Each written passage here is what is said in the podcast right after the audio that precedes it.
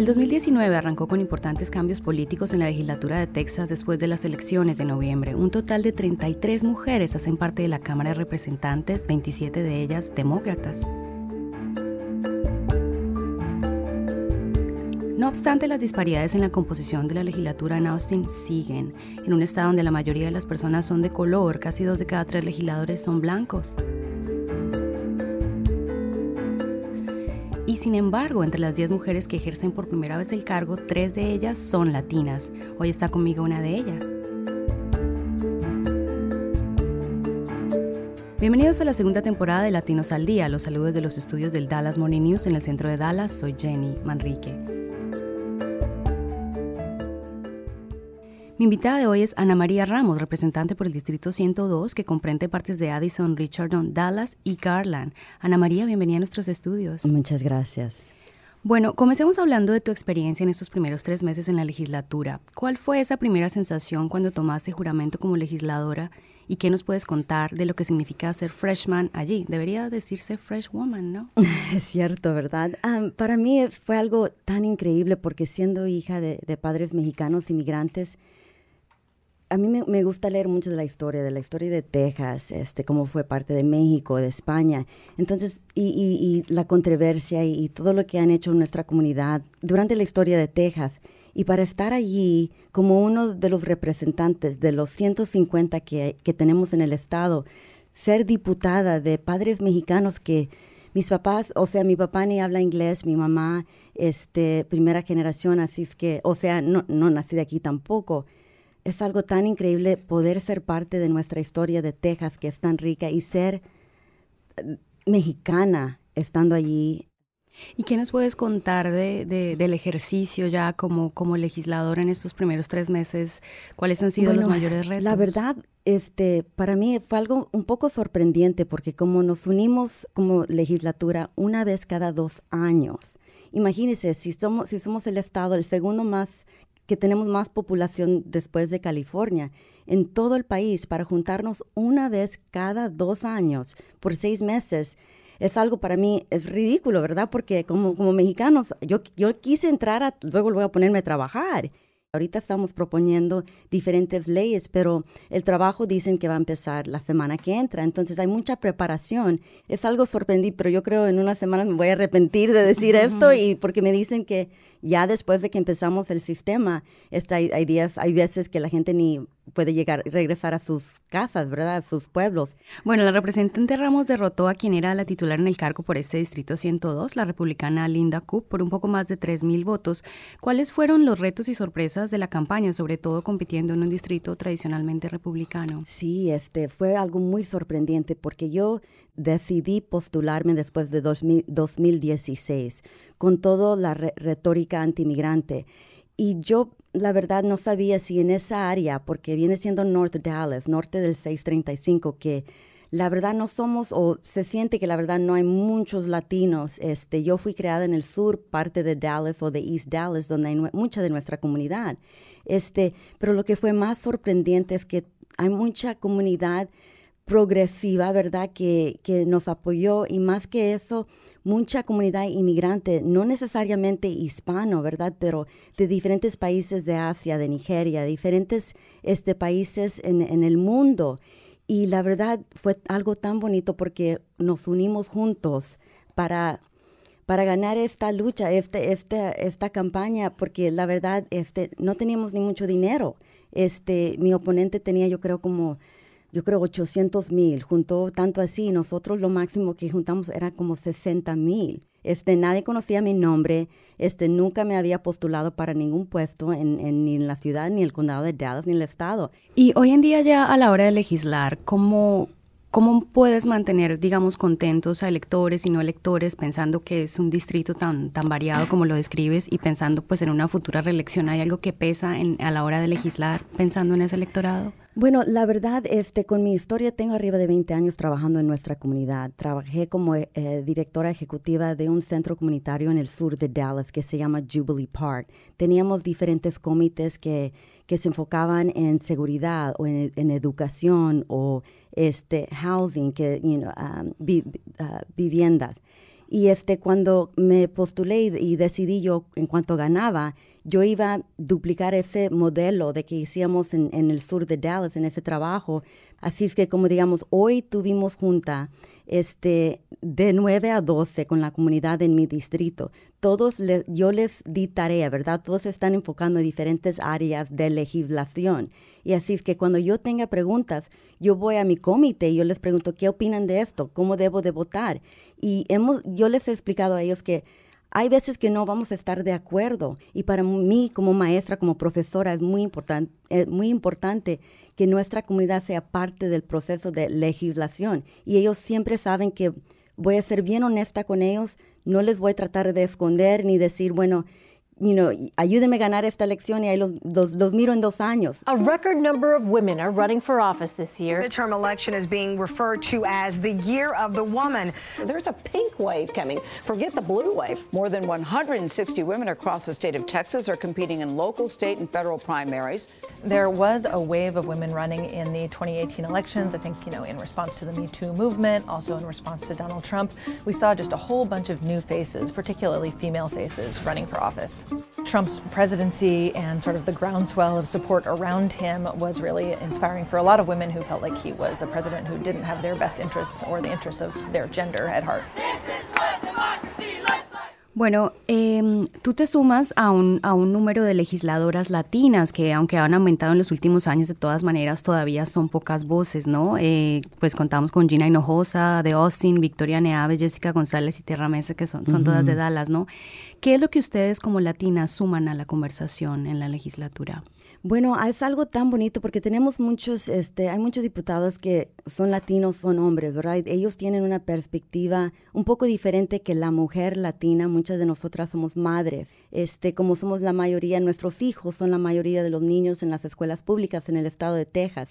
No solamente somos, you know, americanas, sino México-americanas o latinas y como madres como latinas, como hijas de inmigrantes, tenemos una perspectiva, yo creo, más rica que podemos contribuir a las conversaciones de diferente legislación. ¿Y tú has sentido, eh, frente a esa disparidad que mencionamos, que hay machismo dentro de la legislatura? Este, yo creo que sí. Para mí algo, eso fue algo muy sorprendente porque yo pensé que entrando allí la mayoría iban a ser anglos o blancos, ¿verdad? Y, y, y sí lo son, pero donde donde yo estoy sentada en, en la Cámara de Representantes. Yo tenemos nuestros diferentes escritorios y estoy yo enseguida de un representante de, del sur de Texas. Y este, poder tener comunicaciones con él acerca de nuestras abuelitas o la iglesia San Juan de los Lagos o brujería o X, ¿verdad? Es algo tan bonito porque tenemos esas conversaciones como latinos. Por ejemplo, este, la semana antepasada llegaron unos este, representantes de cierta área de Texas y cuando llegaron y, los reconocieron, y dije, ¿y las mujeres? ¿Dónde están las mujeres? Y, y, no, no, no, disculpe, es que no, pude, no, se nos olvidó o lo, whatever, ¿verdad? Pero este, después llegaron a mi oficina y dijeron, no, no, en serio, sí tenemos mujeres que trabajan con nosotros, no pensamos en traer las mujeres, pero respetamos mucho a las mujeres y, you know, estuve yo cotorreando con ellos, pero la verdad yo quise que ellos entendieran que es muy importante como mujer y dije que no tienen hijas ustedes Sabemos que las mujeres, las mamás, las esposas son las que levantan a las familias ah, y levantan a los, diputados, ¿verdad? También y los, you know, los oficiales. Así es que todavía hay un poco de machismo, pero muchas veces yo creo es algo tan natural que uno no piensa en eso. Por eso es nuestra obligación como mujeres tratar de acordarles a nuestros colegas que también estamos aquí. Bueno, y uno de los retos también eh, e, es trabajar con, con, la oposición, ¿no? ¿Cómo, ¿Cómo ha sido tu experiencia trabajando con los republicanos hasta el momento? Cuando no estamos hablando de la política nos llevamos muy bien, especialmente siendo latina eh, y católica, es algo que muchos tenemos, tenemos mucho en común y los valores de nuestras familias tenemos mucho en común como, como latinos y demócratas y republicanos, pero me, da tristeza solamente pensar en dónde vamos a llegar en unas dos, tres semanas cuando empiezan las verdades, este, la legislación que ellos quieren avanzar como, como uno de los compañeros que luego, luego registró la propuesta de quitar este tuition para los estudiantes de los colegios comunitarios, estudiantes de ACA. Es algo que duele mucho porque yo como profesora en el centro, son mis estudiantes y pienso entre mí, pues, ¿qué puedo decir yo o qué puedo, qué ejemplo les puedo dar para convencerlos? Pero, pero la verdad, yo creo muchas veces no hay manera y tenemos que estar listos para luchar por nuestra comunidad. Bueno, ya que estabas hablando de educación, hay un proyecto de ley que tú estás promoviendo, el 2954, ¿no? Que busca que los distritos escolares establezcan un periodo de gracia para los estudiantes cuyas cuentas de comida se quedan sin fondos. Cuéntanos cuál es la situación actual que enfrentan los estudiantes y por qué esto necesita modificarse. Muchas veces nuestros estudiantes que no califican para, para lonche gratis de las escuelas públicas por el programa federal, este, especialmente en el distrito donde yo cubro, que viene siendo Richardson Independent School District, bueno, los papás tienen que, depositar dinero en una cuenta y de ahí los niños van deduciendo cuando, cuando van a comprar lonche cada día. Bueno, a veces como papás que estamos trabajando, que andamos para arriba y para abajo, se nos olvida depositar dinero. Y cuando no hay dinero en la cuenta del, del niño, el niño no come. Y es una vergüenza, la verdad, para los niños porque están en línea y tienen su comida y dicen, no tienes dinero en tu cuenta, no puedes comer. Y les dan un lonche, digamos, de peanut butter and jelly. Así es que la ley dice que um, requiere de que las escuelas, los distritos, dejen una temporada de que los niños puedan seguir comprando comida y ya después cobrarle a los papás después. Y esperamos en el futuro que haya una Em, como una cuenta de, de, donaciones, ¿verdad? Para que pueda cubrir a los demás niños, porque muchas veces los papás estamos pagando por la comida de los otros niños, ¿verdad? Los compañeros de nuestros hijos.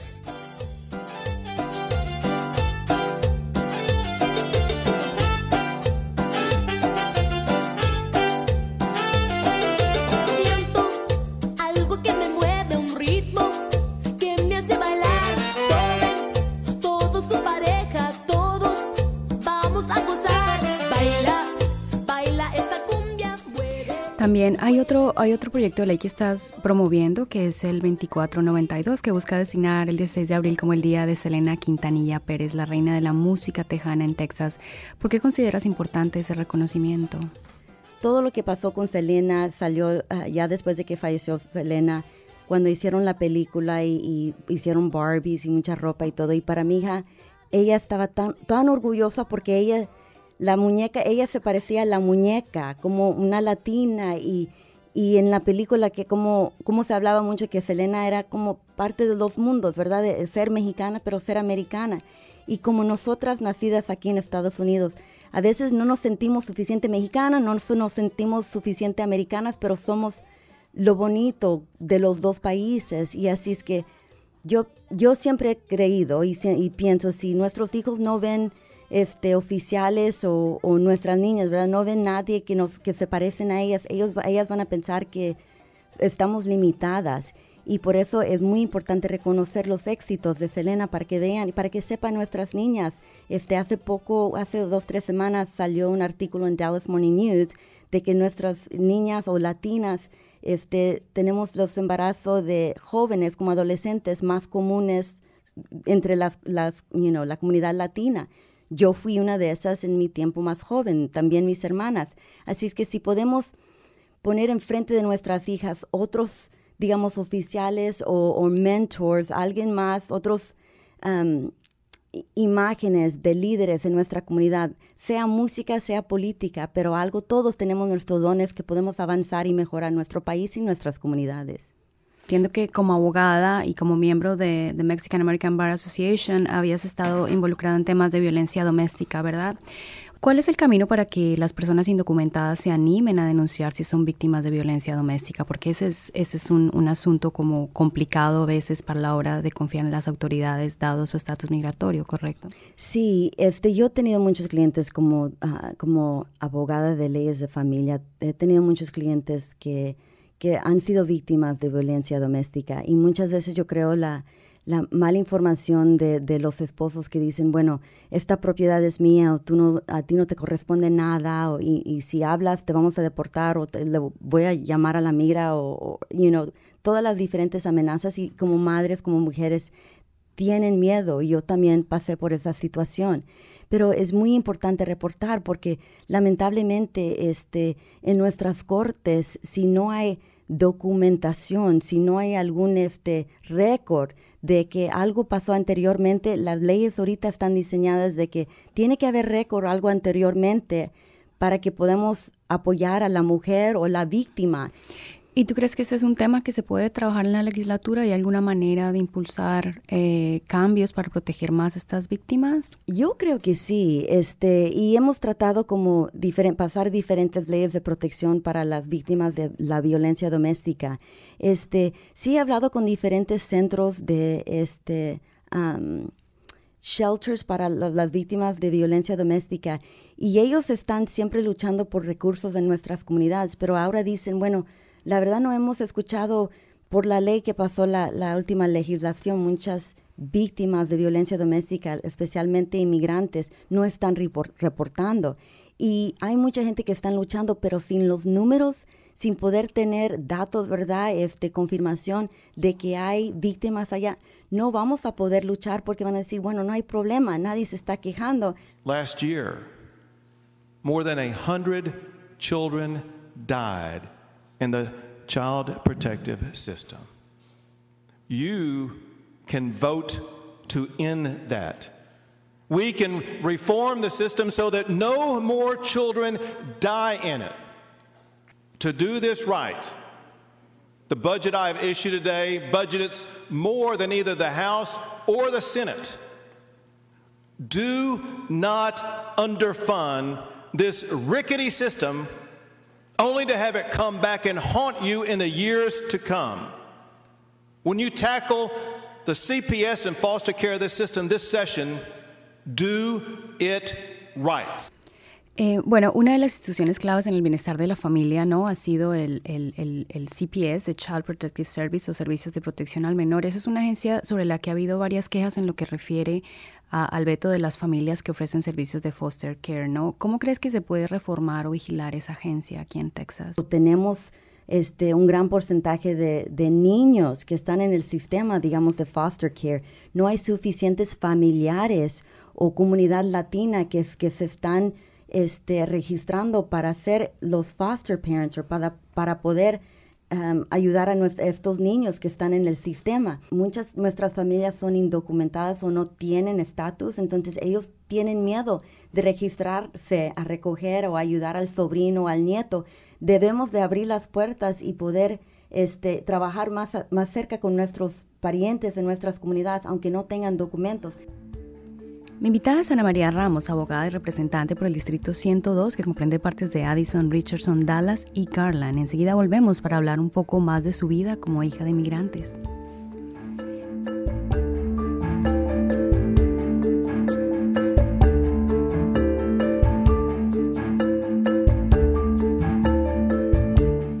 Bueno, Ana María, tú naciste en Dallas, ¿correcto? ¿Qué recuerdas de tu infancia?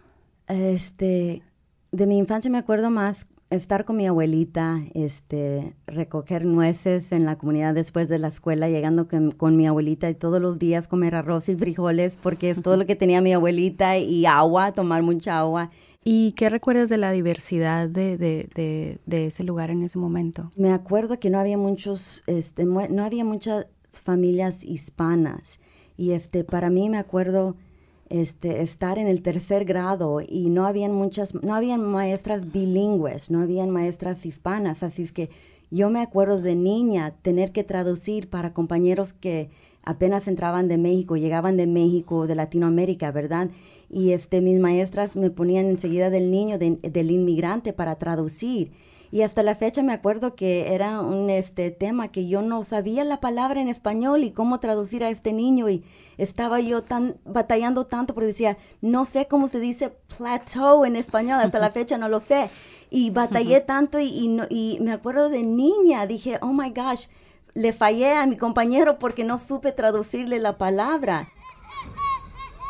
Este, en el playground, en el tiempo de diversión, este, otros niños se reían de, de, mi vecino, mis, los compañeros inmigrantes que acababan de llegar y yo me acuerdo de chiquita irme a pelear con todo el mundo, decir, no, déjalo, déjalo, no debes decirle nada, tú quién eres y pelearme con ellos. Y no era nada que, nada que me enseñó mis papás, pero yo desde chiquita este, luchaba por mi, mi comunidad y este, eso me acuerdo más porque éramos pocos. Bueno, entiendo que tus padres son de Monterrey, ¿no? ¿Cómo, ¿Cuál es la historia de, la emigración de ellos a este país? ¿Qué nos puedes contar? Más que nada me acuerdo eh, lo que me platicaba mi abuelito. Este, cuando él llegó a este país sin mi abuelita y después llamar a su familia que se viniera con, con él a Dallas, pero él trató de, de avanzarse, de educarse.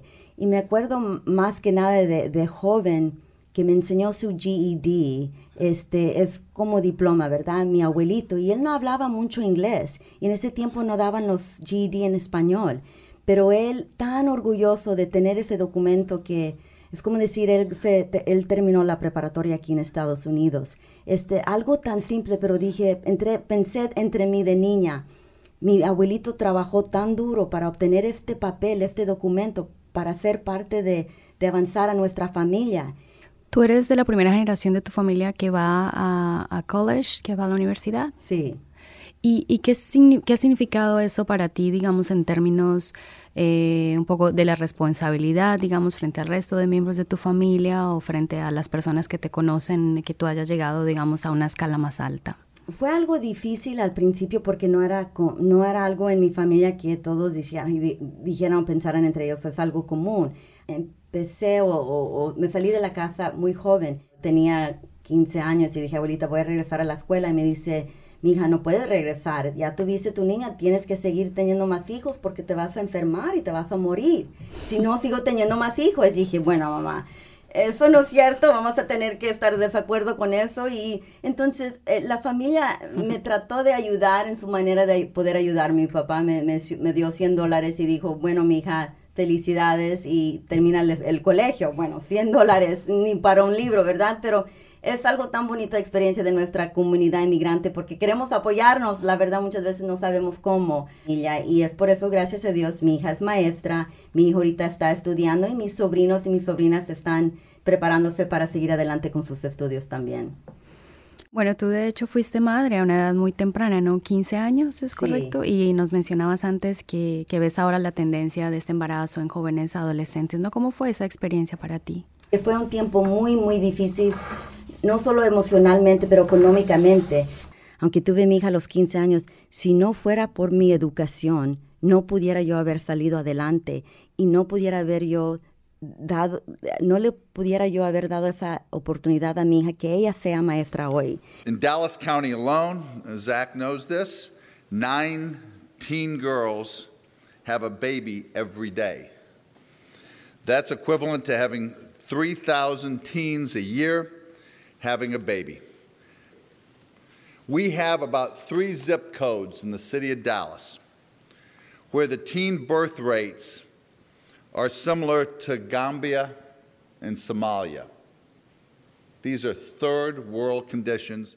Bueno, conoces eh, la campaña que está llevando aquí la ciudad de Dallas para reducir el embarazo adolescente. ¿Cuáles crees que, que pueden ser unas estrategias efectivas en esa materia?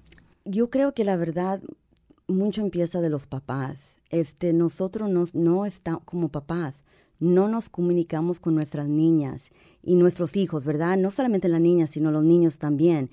Tenemos la obligación de educarnos eh, y buscar libros, buscar la manera de comunicarnos con nuestros hijos para hablarles a ellos sobre las consecuencias de diferentes acciones.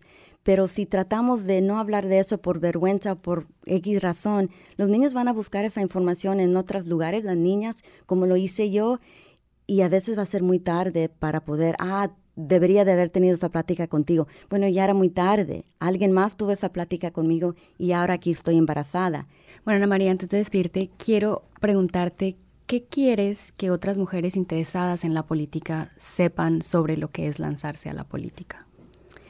Quiero que sepan que como mujeres podemos lograr hasta lo imposible. Este, yo soy un ejemplo de esos de que no tenía ni futuro, no tenía ni un centavo, este, pero por mi corazón, por luchar no solamente por mi familia, pero tener esa, ese corazón de, de sentir obligada a recoger a toda la comunidad inmigrante, la comunidad de, familias trabajadoras, este, podemos hacer hasta lo imposible. Y mucha gente van a dudar de nosotras, este, muchos dudaron de mí, dudaron de Victoria Nave, este, de, de, muchas de las mujeres y, y, también a mí me han dicho, hablas mucho como mujer, es mejor, you saben que eres inteligente, mejor quédate callada, nosotros nos vamos a encargar de eso.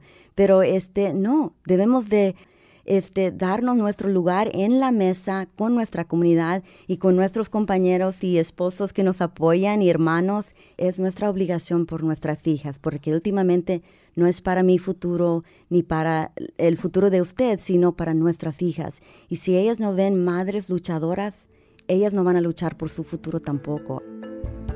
Bueno, Ana María, muchas gracias por venir al programa y muchos éxitos en tu periodo como legisladora. Muchas gracias.